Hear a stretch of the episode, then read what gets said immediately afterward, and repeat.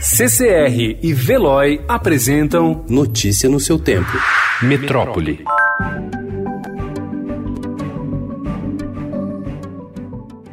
A adoção de uma série de medidas contra o novo coronavírus em favelas, incluindo reduzir até pela metade a densidade demográfica, criar estruturas de saneamento emergenciais e oferecer produtos de higiene, poderia diminuir a pressão sobre o sistema de saúde e salvar até 26 mil vidas no estado de São Paulo e até 15 mil no Rio de Janeiro.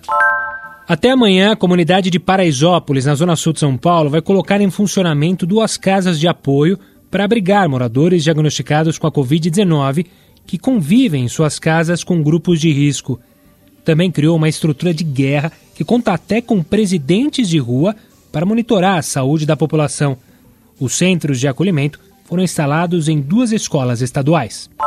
O Brasil registrou nesta terça-feira 204 novas mortes provocadas pelo novo coronavírus e 1.832 novos casos da doença nas últimas 24 horas, segundo informações do Ministério da Saúde.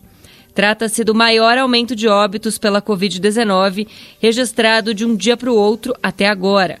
A taxa de letalidade chegou a 6,1%. Com isso, em todo o país, o número de mortes de pessoas infectadas pelo novo coronavírus chegou a 1.532, em meio a um total de 25.262 casos. Até segunda-feira, o número total era de 1.328 vítimas e 23.430 casos confirmados.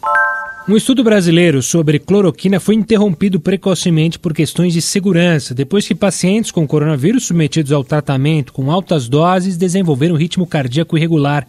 Isso aumenta o risco de arritmia cardíaca potencialmente fatal. Na última semana, dezenas de prefeituras, como Belo Horizonte e Salvador, têm orientado e até obrigado o uso de máscaras em vias públicas e locais fechados para evitar o avanço do novo coronavírus no Brasil. Em parte dos casos, o descumprimento pode ser punido com multa, sanção administrativa e até cassação de alvará. A medida ganhou impulso após recomendação da Organização Mundial da Saúde e do Ministério da Saúde no início do mês. O governo federal quer repassar recursos de merendas escolares às famílias e estudantes do ensino básico público durante a pandemia da Covid-19. Segundo documentos obtidos pela reportagem, uma medida provisória para viabilizar esse pagamento está sendo analisada pelo Ministério da Economia. Os esforços de distanciamento social para evitar o colapso hospitalar diante da pandemia de Covid-19 podem ser necessários, ao menos de modo intermitente, até 2022. É o que estima um grupo de pesquisadores da Escola de Saúde Pública da Universidade de Harvard em artigo publicado ontem na revista Science.